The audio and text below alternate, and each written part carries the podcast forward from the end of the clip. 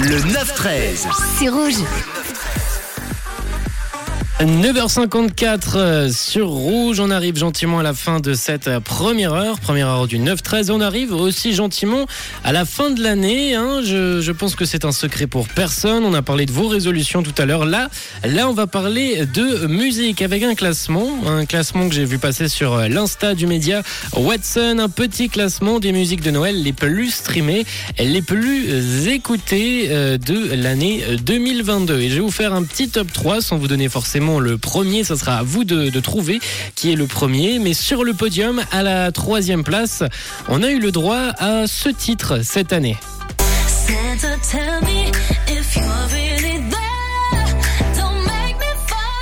Le titre d'Ariana Grande, Santa Tell Me, sorti en 2012. If you really care. Il arrive sur le podium des sons de Noël les plus populaires, les plus écoutés, jolie performance. Et du coup, il nous reste deux titres et c'est à vous de me dire euh, laquelle objectivement est première et dites-moi aussi laquelle vous préférez. Alors, dans les deux premières places, on a ce titre sorti en 84. Last Christmas, I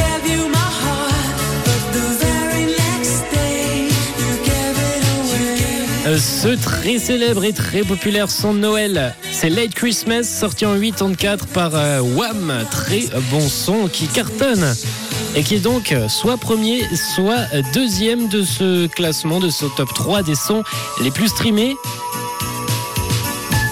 Et l'autre, évidemment, l'autre titre. Quel autre titre pouvait être dans ce classement que celui de Maria Carey?